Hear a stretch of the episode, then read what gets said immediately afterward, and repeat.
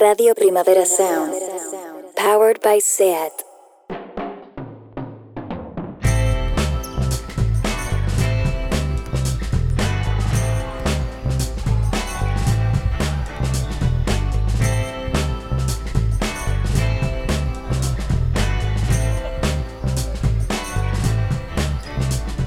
Flanús, historias en estado nómada.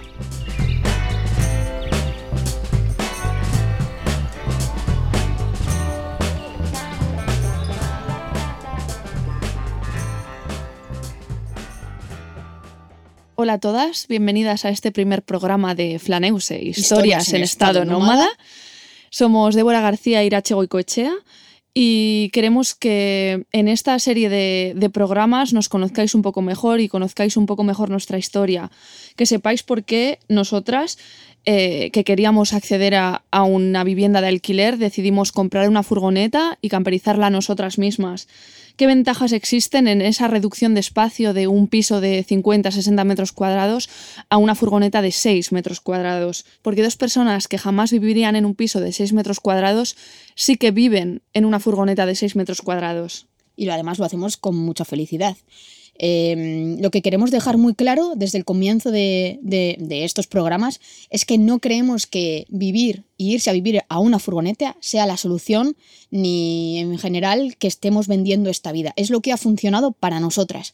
Es lo que nosotras, en ese proceso de estar viviendo todo con incertidumbre, trabajos precarios, mal pagados, acceso a viviendas imposibles, que el 80 o el 70% de nuestros sueldos, de los sueldos de las personas, vayan casi en su totalidad para poder pagar un piso nos parece algo absolutamente deleznable. Eh, las soluciones pasan por soluciones políticas y sociales, pasan porque los alquileres no nos chupen la vida, pasan porque ese precio esté regulado. En nuestro caso intentamos buscar pisos en Vitoria y en San Sebastián, ciudad sobre todo San Sebastián, comida por los pisos turísticos, donde era imposible, donde nosotras nos vimos al final abocadas a tener que buscar una solución que en cierta manera se nos antojaba perfecta al principio no tanto, pero al final perfecta, porque las dos amamos viajar y porque al final nos embarcamos en esta aventura que nadie sabe cómo narices va a salir, esa es la realidad. Pero creemos profundamente que esta no es la solución para todo el mundo, porque la vida en furgoneta no es para todo el mundo. Nosotras la estamos intentando hacer posible eh, y en eso os vamos a contar cómo es nuestro día a día, cómo son nuestras experiencias, qué supone viajar siendo dos mujeres, porque de esto hay mucho que decir y que supone también el hecho de, pasar a, vivir en este espacio reducido. En este primer capítulo os vamos a contar qué nos llevó a tomar esta decisión y sobre todo cómo camperizamos y cómo hicimos que un espacio reducido en el que jamás viviríamos lo que ha dicho Irache en una casa se convierta a día de hoy en, nuestro hogar. Como hemos dicho, somos Débora García Irache Goicochea. Yo, Irache, soy diseñadora gráfica y de interiores.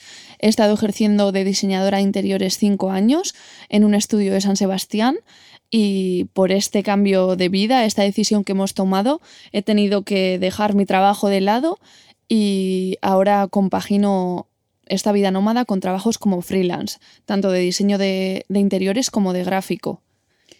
Y bueno, yo por mi parte soy Débora García, todo el mundo me conoce como Soy Soy Sauce, así que bueno, eh, todo el mundo sabe que llevo escribiendo de cine, yo no sé ya ni cuántos años, de arte también, que aunque estudié historia no he ejercido como tal, pero, pero bueno, la mayoría me conocéis por redes y en fin, sabéis la trayectoria y también de los trabajos que, he ido realizando y de mis escritos.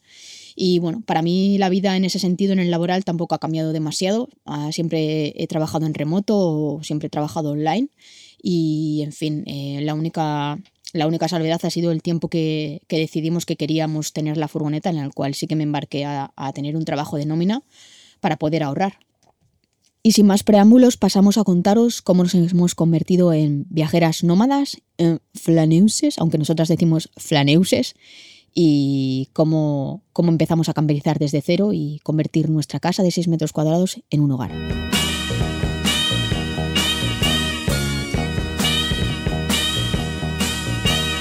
Ponte bajo el sol y quema tus heridas. Con la luz del sol todo termina.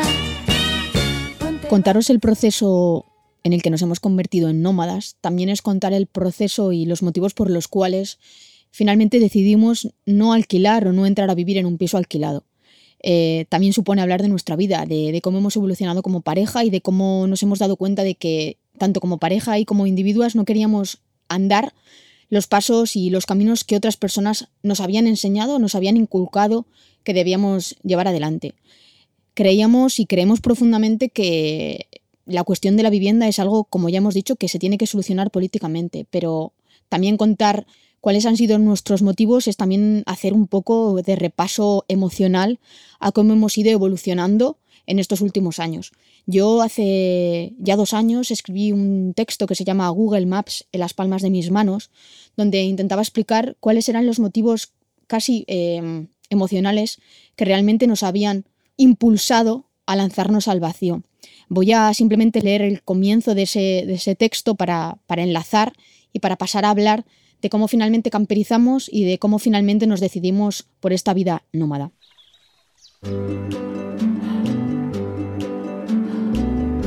Hace casi dos años que Irache y yo llenamos las paredes de mi cuarto con folios a modo de interminables listas. En dos columnas y en letras capitales podía leerse Vida nómada y Quedarnos. Debajo de Vida nómada, una columna a la que confieso yo prácticamente no miraba, había pros y contras, y en Quedarnos una serie de ramificaciones donde estaban escritos los nombres de nuestras ciudades, Donosti Vitoria y otras. Desde entonces muchas cosas han pasado, pero aquella columna a la que yo miraba de refilón y con miedo, y en la que no pensaba en absoluto como posibilidad, se ha convertido en el camino de nuestra vida. Una noche de diciembre del 2016, Ira y yo acabamos solas en el náutico de San Sebastián. Habíamos aparcado su moto cerca del muro y desde allí observábamos iluminada y brillante toda la bahía de la Concha. Fantaseamos. Justo habíamos quedado con un agente inmobiliario para ver un piso en la parte vieja. Nos abrazamos y nos besamos. Pensamos que empezaríamos el año nuevo viviendo juntas, pero no fue así. La euforia inicial fue dando paso a una duda cada vez más negra que nos impedía tomar la decisión definitiva. Sumamos nuestras nóminas. El resultado era desalentador. Trabajar únicamente para pagarnos el alquiler, para poder vivir juntas, para dejar de coger autobuses a horas imposibles, para terminar con ese cansancio y sustituirlo por otro. Empecé a pensar cuánto amor se mata por culpa del dinero. Durante un tiempo creía que hacer eso todas las semanas era lo que debía hacer, que era una forma de alimentar el amor, de demostrar que quería a la otra persona, no matter what. No es que mi percepción haya cambiado, sigo creyendo en ello, pero también pienso que mi visión se ha multiplicado Ahora sé que en esos trayectos, en esos autobuses, en esos horarios imposibles que nos hemos impuesto durante años, estaba alimentando otros monstruos. Creo que siempre he sabido que yo no valgo para esto. Algo dentro me obligaba a pasar de lo teórico a lo práctico. No hay nada revolucionario en el gesto en sí mismo, pero el gesto de tomar un camino diferente ha revolucionado toda nuestra existencia. El gesto en sí mismo no es revolucionario. Dos mujeres no heterosexuales en un mundo tan de hombres no dejo de pensar en esas miradas cuando nos ven conduciendo la furgoneta, cuando se enteran de que es nuestra, cuando ven que echamos gasolina y no hay señores que nos escolten y justifiquen nuestra existencia, cuando les decimos que vamos a viajar juntas alrededor del mundo, cuando compramos una ingletadora y nos preguntan, ¿pero sabéis usarla?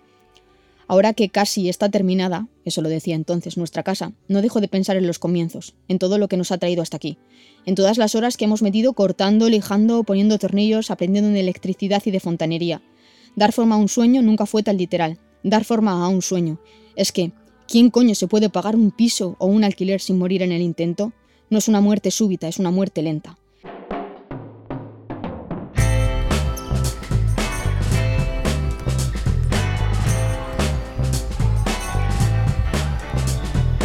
Madre mía, todavía lo escucho y me emociono.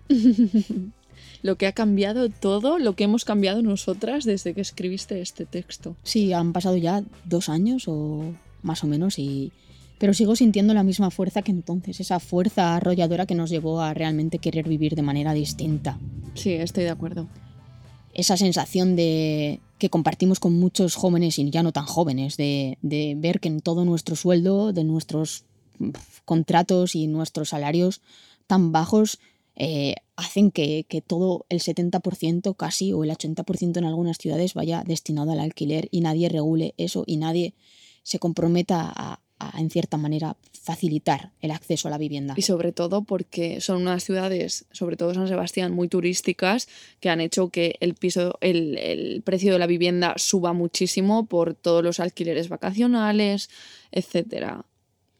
Y la verdad es que para contaros un poco ese proceso tenemos que, hablar también de la desesperación, de la desesperación de, de tener un amor a distancia, de estar cogiendo autobuses para poder verte, de además intentar ir en contra de esa concepción del amor, de, Buah, hay que verse y hay que hacerlo todo, tiene que llegar el fin de semana, que era cuando nos veíamos, y tenemos que hacerlo todo. Y al final, al principio lo haces con esa ilusión y ese no sé, ese ímpetu que te da el amor al principio del todo, pero luego cuando, cuando te sientas y eres sincera y miras a tu pareja le dices, Buah, es que no puedo más, es que tenemos que parar esto. Empieza a pesar. Tenemos que, el cansancio y la economía, ¿no? El hecho de tener que ir y además está dentro de una concepción del amor que ni siquiera es la que, la que hemos elegido, es decir, nos ha venido impuesta en cierta manera y hacíamos lo que se supone que se esperaba de nosotras que debíamos hacer, como lo de al final decir, pues bueno, vamos a buscar un piso, vamos a intentar alquilar un piso y vamos a vivir el sueño eh, que sigue existiendo, ¿no? De, en cierta manera de, de irte a vivir con tu pareja, pero es que la realidad era que íbamos a trabajar durante 11 meses, íbamos a andar muy, muy, muy jodidas, estresadas, sufriendo porque todo el dinero que ganáramos iba a ser para un alquiler y, todo nuestro tiempo era para ese trabajo.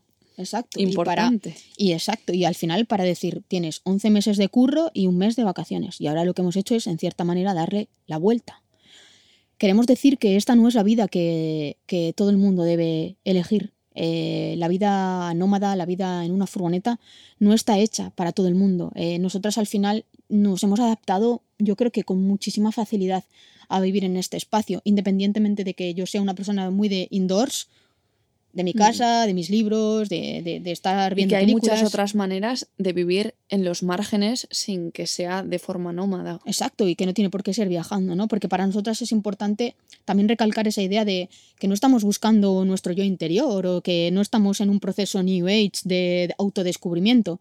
Nosotras simplemente queremos hacer la vida posible teniendo el dinero que tenemos y las ganas que tenemos. Y las ganas en, cuanto a irnos a un piso eran cada vez menos. Era un proceso duro, un proceso duro y, de aceptar que, que o tomábamos una decisión, yo creo que ni pensábamos mucho en la vida nómada o, o realmente al final nos íbamos a ver abocadas a la vida que habían llevado nuestros padres o la gente más cercana a nosotras y no era lo que queríamos. De trabajar y trabajar y trabajar y poder pagar ese alquiler o esa hipoteca. Y mm, decidimos mm, que no queríamos eso, que, que queríamos intentar vivir de otra forma y al final lo hemos hecho posible. Lo hemos hecho posible. Compramos una furgoneta, es una Peugeot Boxer. El modelo es un 435, es decir, que es una furgoneta muy alta, de las más altas, y una furgoneta muy ancha. Y en esos cuatro metros que tiene en la parte trasera hemos construido nuestro pequeño hogar. Un pequeño hogar y en ese pequeño hogar, que quizá pensamos en eso, ¿no? En esa comparación con un piso de seis metros cuadrados.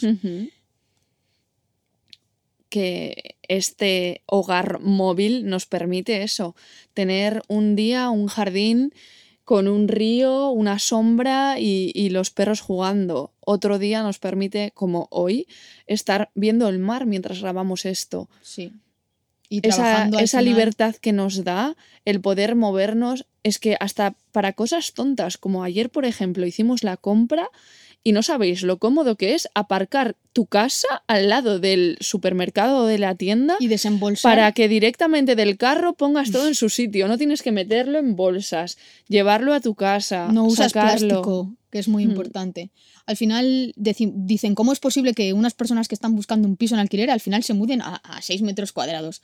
Pues lo haces porque ganas libertad, ganas paisaje, experiencia, ganas el hecho de poder conocer a muchísima gente con la que te topas durante quizás solo tres horas y compartes todo lo que tienes, compartes tu comida, compartes lo que sabes, compartes música y es algo increíble, ¿no? Es realmente es que cambias, es cómo pasas de a, a lo otro, no, no se trata de pasar, es que realmente todo cambia. Cambian mucho las prioridades que tienes, cómo te relacionas con, con, tu pareja, en este caso, que es la persona con la que compartes eso, como con todos los demás, con la gente que, que pasa por al lado de la furgoneta y se queda mirándola, o con una chica que viene diciendo que hay un señor que le, está, persiguiendo, y que si se puede quedar en nuestra furgoneta. Pues por supuesto que se puede quedar. de las que hablaremos también próximamente, ¿no? La seguridad, mm. el hecho de viajar siendo mujeres, como nada cambia que nada cambia, de que te persigan en un paseo que te estás dando aquí, nada cambia, seguimos estando en el mundo, no nos hemos ido del mundo, eso es muy importante. Seguimos teniendo las mismas problemáticas que cualquier otra persona, que cualquier otra mujer a la que le persiguen por la calle. En nuestro caso es el mismo y eso es muy interesante porque habrá gente que piense, bueno, estas tías están viviendo en tiempos de COVID viajando. No, no viajamos, vivimos itinerantes. Nos llevamos la casa con nosotras, somos unos pequeños caracoles. Y ese es uno de los motivos, el recordar siempre, el explicaros que nosotras decidimos no pagar un alquiler no meternos en una hipoteca porque eso nos habría hecho tremendamente infelices. Y aquí hemos encontrado eh, nuestra casa, hemos creado nuestra casa. Y mucha gente se pregunta, ¿cómo os habéis puesto a crear vuestra casa? ¿Cómo hemos sido capaces de hacer nuestra casa? Pues ha sido un proceso muy duro y largo que empezó compaginándolo con nuestros trabajos, y solamente podíamos al principio camperizar los fines de semana y ni siquiera los fines de semana. Había semanas que yo trabajaba los sábados y solo trabajábamos un día. 24 horas. Y todo lo que nos veíamos era para trabajar. No teníamos tiempo para nada más, no salíamos a tomar algo, no estábamos tranquilas. A nivel de pareja también ha sido un reto. De esto buah, podríamos hablar muchísimo. Dicen que las parejas que superan y que Una llegan al final de una camperización, bueno, que bueno, puede pasar cualquier cosa, pero es verdad que, madre mía, hemos estado al límite. Dos personas que no habíamos discutido nunca, eh, nos hemos llegado a mandar a la mierda mm, yo no sé cuántas veces durante la camperización. Hemos rebasado unos límites que nunca, nunca, nunca habíamos, Sí. habíamos rebasado la una con la Además, otra. eh, somos muy diferentes en cómo trabajamos, nuestra lógica, nuestra visión espacial, eh, la habilidad que tenemos para utilizar algunas herramientas. Porque yo, Débora, debo decir que no tengo ningún tipo de habilidad espacial. Ahora ya he ganado, después de estos dos años, un poquito más. Pero es cierto que la gran mente del espacio en, en este proceso ha sido Ira, que ha sido la que ha diseñado y la que ha hecho que esta casa, o sea, que este espacio de cuatro metros al final, porque es la parte trasera cuatro metros, sea lo que es. Es un auténtico hogar y eso lo podéis ver, ¿no? Lo habéis visto en las fotos y en los vídeos, que tenemos una casa preciosa, un hogar precioso.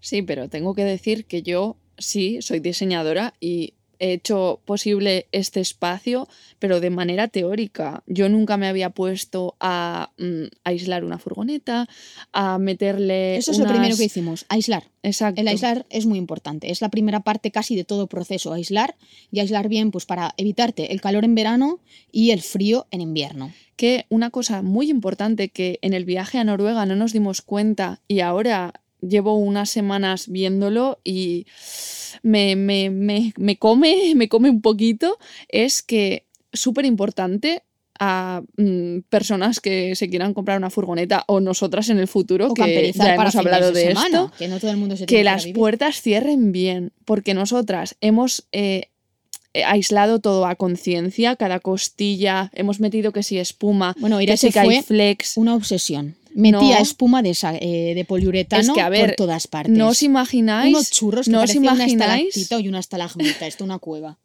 no os imagináis lo, lo, lo ligero que es una furgoneta, la chapa, es que es nada.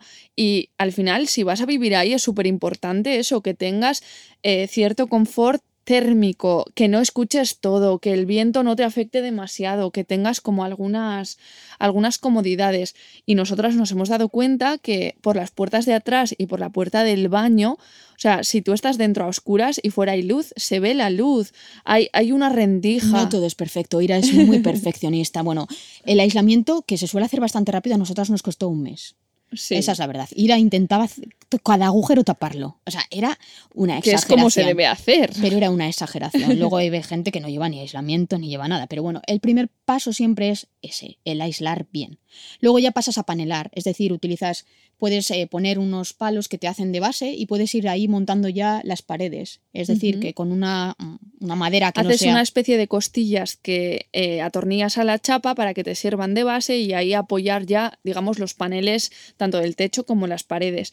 Que nosotras ahí lo hicimos un poco diferente al resto Exacto. porque como tenemos la cama eh, de forma transversal, no queríamos perder ese espacio de la costilla y luego sobre eso poner el panel. Entonces, nosotras panelamos directamente a chapa, que con eso Por sí que es verdad. del aislamiento. Exacto, pero sí que es verdad que la, que la furgoneta, las paredes, digamos, no son rectas, que donde hay una costilla, pues hemos tenido que hacer como una especie de caja de madera, pero sí que el ancho que tenemos es el máximo, porque además encima del Kaiflex tenemos eh, el panel de las paredes hecho con una madera de fino. 5 milímetros, que es muy poco. Esa es nuestra pared, 5 milímetros. Y está bastante bien aislada y no se escucha demasiado. Pero lo cierto es que, bueno, eh, para que sepáis, siempre empezamos por el aislamiento, luego panelamos, luego fuimos eh, lanzando también cables eléctricos, que eso es muy importante. eh, que tuvimos que aprender de electricidad. y de fontanería. y de todo. y la electricidad, pues al final, Tenemos unos LED que están en el techo, otros que están debajo de los muebles de la cocina y con eso tenemos todo el sistema de iluminación. Algo súper importante es que nosotras tenemos una placa solar que carga nuestras baterías y nos permite no tener que arrancar la furgoneta para poder tener energía en la furgoneta. Nosotras tenemos un frigorífico que es como uno de casa, más pequeñito, pero mini. va a 220 voltios, Pero no para va a lo 12 sepáis, V. tiene 90 litros y 4 litros de mm, Congelador. congelador que prácticamente no usamos. Lo tenemos como que es un poquito más frío, pero no lo usamos. Y para que sepáis también que con eso tenemos más que suficiente para una semana. Exacto. La verdad es que en ese sentido estamos muy contentas porque eh, de la misma forma que ha variado todo un poco, nuestra percepción del espacio, cómo nos movemos, cómo estamos, Nuestros consumos diarios. nuestros consumos diarios también han variado y una de las cosas que a mí más me gustan es que en esta vida somos muy conscientes de los litros de agua que gastamos, los amperios que consume nuestro teléfono, nuestro portátil, en fin, somos conscientes, a diferencia de en una vida normal en la que todo está muy automatizado y que se da por hecho el hecho de decir, tengo agua. Bueno, pues aquí hay veces que no, que no hay agua, que hay que ir a buscarla, que hay que ir a buscar el agua y que tampoco pasa nada, pero bueno, es un agua que está disponible en una fuente o demás, que luego la puedes purificar o no, pero en fin, eh, somos muy conscientes de los consumos que tenemos y eso nos hace sentirnos, no sé cómo decirlo, a mí me hace sentirme mejor. Más conectada un poco con, con todo ese proceso que necesitas a diario de eh, mm, ducharte, estar limpia, cocinar, fregar. Al final en una casa, eh, como decía Débora, es algo que lo haces automático. Y aquí todo tiene que ser meditado. Tienes que cerrar el grifo cada vez que estás eh, fregando y, O enjabonándote. o enjabonando y tienes que parar, no puedes dejar que el agua corra, porque si no, eso tendría que- eso porque si no, eso conllevaría que en vez de llenar el depósito cada tres días, lo tendrías que llenar cada día. Exacto. Entonces es una manera de tomar conciencia real de cuestiones tan fundamentales como eh, la ecología, hacer todo más sostenible, el plástico cero, eh, consumir kilómetro cero, consumir eh, cosas realmente que vayas a consumir, no desperdiciar nada. No es que cuando estamos en nuestras casas no seamos hiperconscientes también, que no digo que haya gente que lo haya, pero es que aquí lo vives. Lo vives en tu carne, vives en tu carne lo que significa tener que parar el grifo de la ducha para enjabonarte y que no se vaya el agua. Eh, ¿Sabes también cuánto se tarda o cuánto usas para lanzar una bomba del poti? El poti es ese baño que tenemos VC portátil, en el cual tú sabes que cuando le das utilizas como dos y que sale agua. En nuestras casas, ¿cuánto se gasta por, al tirar por el baño? Por la cadena. Es una sí. barbaridad. O el hecho de la lavandería, que es una cosa que no tenemos, no tenemos lavadora. Y mucha gente diréis, ¿y cómo laváis? Pues a mano, en un barreño de toda la vida que tiene unas estrías en el que se frota, o si no, haciendo uso de lavanderías. Exacto. Sí que las cosas pequeñas y así intentamos que no se nos acumulen y lavarlas a mano, pero ya pues una vez cada dos semanas o así hacemos ya una lavadora grande con toallas, etcétera. Y bueno, la camperización, que volvamos a ella, eh, fue un proceso largo, nos pilló también en medio del COVID. Cuando íbamos a terminar surgió el primer confinamiento, nos vimos obligadas a tener que esperar. Pero bueno, en general podemos decir que estamos contentas, que nuestra furgoneta es un espacio muy amplio, que lo podéis ver, que tenemos unos bancos traseros que se convierten en cama, y eso es algo que me gusta a mí mucho de esta vida, donde todo es funcional. Es, en este caso nuestro, no todas las furgonetas son tan bonitas, en nuestro caso es muy bonita y muy funcional. Entonces, la cama se convierte en un banco, los bancos se convierten a, a su vez En, un sofá en un sofá, el sofá se convierte a su vez en un cheslón si quieres, y la mesa que utilizamos para comer se convierte también en parte de la cama. el somier. Y debajo de esos bancos, esto es como una matriosca, hay almacenamiento. Entonces, tenemos aparte un armario donde tenemos ropa, donde llevamos nuestras pertenencias, donde hemos tenido que reducir al máximo lo que nos llevábamos desde nuestras casas. Pero aún así, como vamos a viajar durante muchos meses, teníamos que tener eh, desde plumíferos a bañadores, a toallas Sí, sí, y todo a gafas de snorkel. Las cuatro estaciones, pero de verdad es un armario, yo siempre lo digo, que es la envidia de Carrie Bradshaw si lo viera. Es eh, el- el- lo que podría ser en furgonetas el armario de Carrie Bradshaw, su ropero, es este. Pues nuestro armario va de suelo a techo, para que os hagáis una idea, y de ancho, ¿cuánto tendrá? Unos un metro más sí, o menos. es un metro, sí, es un metro justo. Y de fondo tiene 62, 63. En eso es bastante estándar. El- es el fondo que suelen tener los armarios de casa. Vale, y luego por la parte derecha, que es la otra que soléis ver, tenemos una pedazo encimera de un 80 en negro, porque queríamos los muebles de la cocina en negros, cosa que no se suele ver mucho tampoco en las furgos. Y que nos encanta. Y que nos no encanta. nos arrepentimos para, Para nada. nada. Sí que es verdad que el color negro en la encimera es un poco más sucio, Es sucio de cojones. pero no nos importa. Y ahí es donde cocinamos. Además, intentamos cocinar siempre de manera también sostenible. Lo hacemos a gas. Tenemos una pequeña bombona con la que surtimos solamente la cocina. No tiene nada eléctrico. es una bombona de las, de- digamos, la mitad de las que se usaban en las casas, en vez de 12, de 6 eh, kilos. Sí, Y tenemos que decir que nos duran más de tres meses. exacto. Que en realidad nuestro consumo a la hora de, de cocinar es súper bajo. súper bajo. No estamos del todo contentas con que sea gas, pero bueno, es que tampoco podemos ser hipersostenibles en todo, ¿no? Y luego tenemos un baño, eso era muy importante para nosotras, tener un baño. Hemos aprovechado que tenemos dos puertas laterales, que correderas, para en una de ellas situar el baño. La gente lo suele poner detrás o en medio de la, de la furgoneta, pero a nosotras nos molaba el rollo de que todo fuera muy abierto y que no hubiera ningún tipo de impedimento a la hora de, Y de estamos, transitar. estamos muy contentas con esta decisión porque normalmente entramos por esa puerta y la puerta del baño que separa, digamos, el baño de- del resto de la furgoneta del pasillo, al tenerla abierta, tapa lo que es el pote y la ducha. De esa manera, en realidad, el baño se convierte en un En un pasillo, en una entrada, en un hall. En un hall. Además tenemos justo en la parte trasera de la puerta unos ganchos y siempre dejamos ahí los abrigos, la llave de la furgoneta, tenemos unas bolsas para hacer la compra, las De mascarillas. verdad, es que parece una casa. Exacto. Es una casa en miniatura, es una Sí. tiny home y, y de verdad. Además justo pasas ese, ese pequeño hall y tienes un espejo que también es algo que no se no suele se ver suele mucho ver. en las furgonetas, tenemos pero que tenemos un espejo de cuerpo entero. Entonces es que eso da una amplitud, es muy luminoso, hace que toda la luz, que para nosotras es fundamental trabajando con el ordenador, fluya.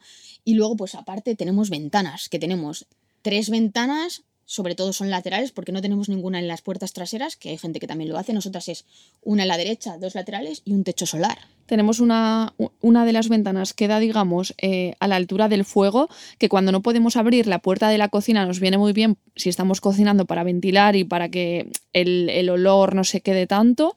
Y luego en la parte del salón tenemos una más pequeñita en el lado del armario y otra que monta un poco con la cocina que nos da muchísima, muchísima luz. Pero sin duda lo que más luz nos da Es es, el el, techo techo solar. que tenemos justo encima de la zona eh, cama-salón y nos Oficina de permite, trabajo. oficina que, en la que estamos grabando ahora mismo, que nos permite eh, tanto ventilar de manera... Lo malo que tienen las ventanas laterales es que se abren hacia arriba, entonces estás como em, ocupando un espacio público que es No o una acera o una hacer. carretera. Entonces, en algunos sitios te pueden llamar la atención por eso. Y lo bueno del techo solar y de lo grande que es, es que nos permite ventilar, que nos entre el aire, la luz y todo, sin eh, hacer uso de ese espacio exterior. Exacto, es que eh, hacia arriba tú puedes eh, elevarte, por eso hay algunas furgonetas que tienen que se elevan en el techo, pero hacia los lados no puedes eh, sobrepasar tu medida an- del ancho del vehículo. Porque en ese caso, en vez de estar aparcada, estás acampada según la ley. y ya cambia la, la cuestión. Te pueden echar, puede estar prohibido, te pueden multar, etcétera, etcétera. Pero en general el proceso camperizador mm, fue un proceso largo en el que aprendimos mucho de nosotras mismas y de, y de nosotras como pareja.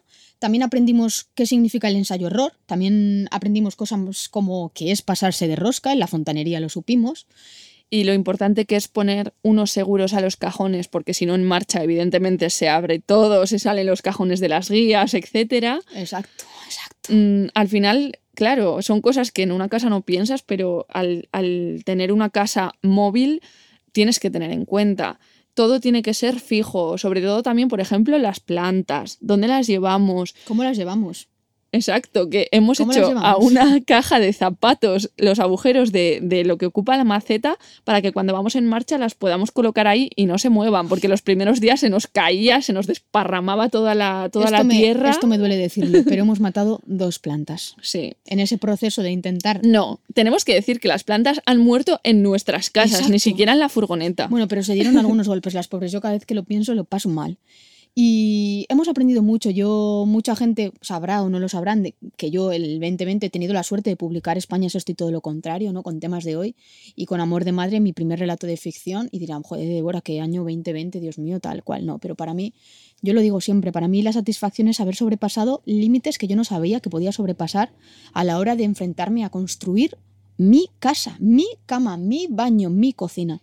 que son cosas que, que no pensamos que, que tenemos que hacer. En una casa convencional tú no te pones a construirte el sofá o la cama, pero en una furgoneta no te queda otra si lo quieres hacer tú, claro, y si no contratas a una empresa para que te lo camperice. Pastizal. Exacto. Pero bueno, para mí eh, ha sido un proceso bonito dentro de que las decisiones que nos llevaron a tomar, o sea, Mm. las cuestiones, los motivos que nos llevaron a tomar esa decisión no siempre han sido los mejores, porque volvemos a lo desde siempre, esa depresión que arrastramos, ese ver que has hecho todo lo que debías de hacer en cuanto a estudiar, tener un trabajo, en fin, y, y que en cierta manera no, no accedes a, a- a lo mínimo, a lo básico. La vivienda es un derecho básico y poder acceder a ella de manera justa es algo que tiene que pasar por una solución política. Volvemos a insistir en la idea de no todo el mundo puede comprar, no todo el mundo tiene el privilegio de De estar en, una furgoneta. y estar en casa de sus padres ahorrando lo que gana para poder hacerlo. Nosotras entendemos eso. Al final, podíamos haber, ido- nos- habernos ido a un piso y no lo decidimos así. Hemos decidido vivir también con esta, con esta incertidumbre que, que es lo que nos ha llevado también a, a esta angustia, ¿no? Y decir, la convertimos en el, en el leitmotiv, en el motor de, de nuestra existencia. Y en ello hemos encontrado satisfacción. Satisfacción por los lugares que visitamos, satisfacción por estar a gusto en el momento en el que estamos. El, ese concepto de slow life, de viajar despacio. De no tenemos despacio. ninguna prisa. Eh, vivimos haciendo pocos kilómetros, conociendo los lugares, conociendo las gentes que viven en esos lugares, relacionándonos con, con las personas y con el entorno como, como nos gusta, no como haces cuando solamente tienes unas vacaciones de una semana y tienes que ver todo atropelladamente, tienes que ir a todos los sitios turísticos, museos, etcétera. Es que es importante decirlo. No estamos viajando, estamos Viviendo. viviendo, viajando o de forma itinerante. Y en ese sentido creo que es muy importante. Por eso, Y es algo que a nosotras nos ha costado, porque el primer viaje que hicimos, que vuelves a decir viaje. mm, sí, ¿Ves? Es que tenemos todavía Cierto. ese prejuicio entre nosotras. en, e- en este primer tramo del viaje vida fuimos a Cabo Norte y fue mm, un ritmo que, que al final era un poco ese ritmo que, que teníamos cuando íbamos de vacaciones, de hacer muchos kilómetros, tener anotado todo lo que queremos ver. Consumir todo muy rápido. Hmm. Y era una sensación de, uh, todavía no hemos hecho la transición, no hemos pasado de viajar a vivir viajando, que es muy importante, hacer clic. Ahora en eso estamos. Hmm, Que esto ya lo diremos en otro podcast en el que abordemos más este tema, pero ahora, por ejemplo, estamos en Francia y aquí han cambiado las medidas eh, de COVID y ahora hay confinamiento municipal. Es decir, cuando salieron estas medidas tuvimos que tomar una decisión. ¿Qué hacemos? ¿Salimos de Francia, vamos a otro país, eh, volvemos a mm, Euskadi o... o nos quedamos, o buscamos un área en el que tengamos todo y nos quedamos ahí. Al final también eh, la decisión que tomamos fue quedar, quedarnos donde estábamos, que es un sitio muy bonito, que tenemos una playa, Que que tenemos, tenemos, agua. tenemos agua y tenemos unos baños que también hay electricidad para algún caso en el que tengamos que trabajar y cargar el portátil. Podemos hacerlo, pero tenemos sobre todo un espacio muy bello. Tenemos un paseo súper largo. Eh, es un sitio en el que todo el mundo viene a hacer ejercicio, a correr, a pasear a los perros por la playa. leer con Es- tranquilidad en sí. el espacio exterior.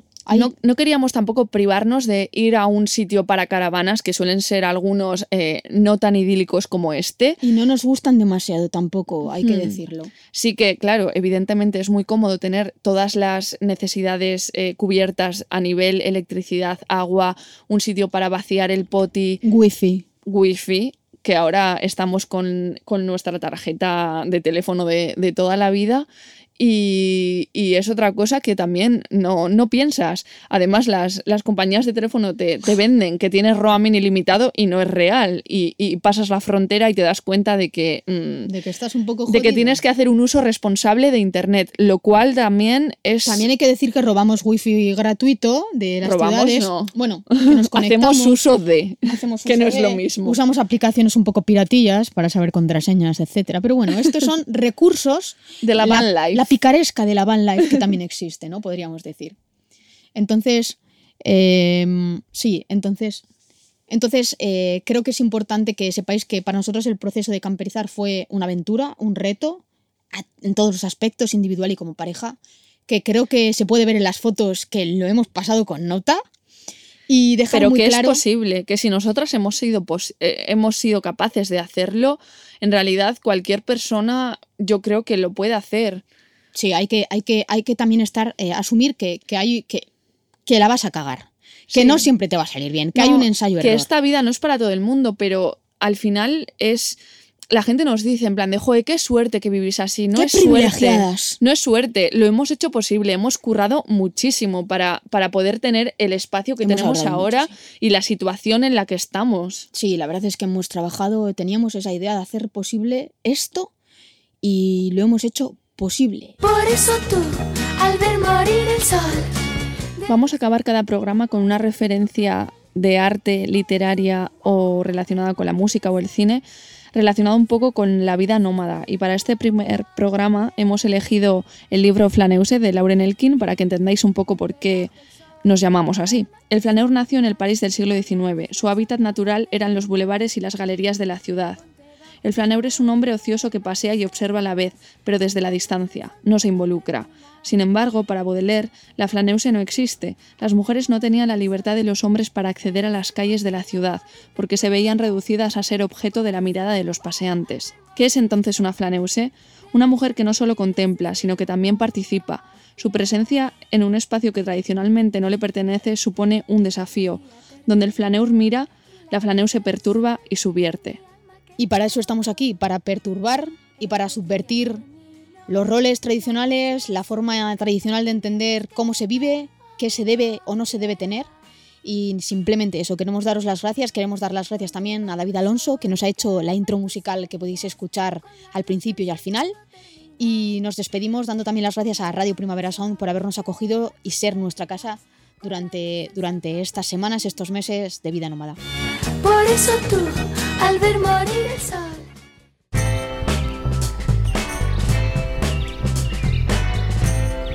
Flanus, historias en estado nómada.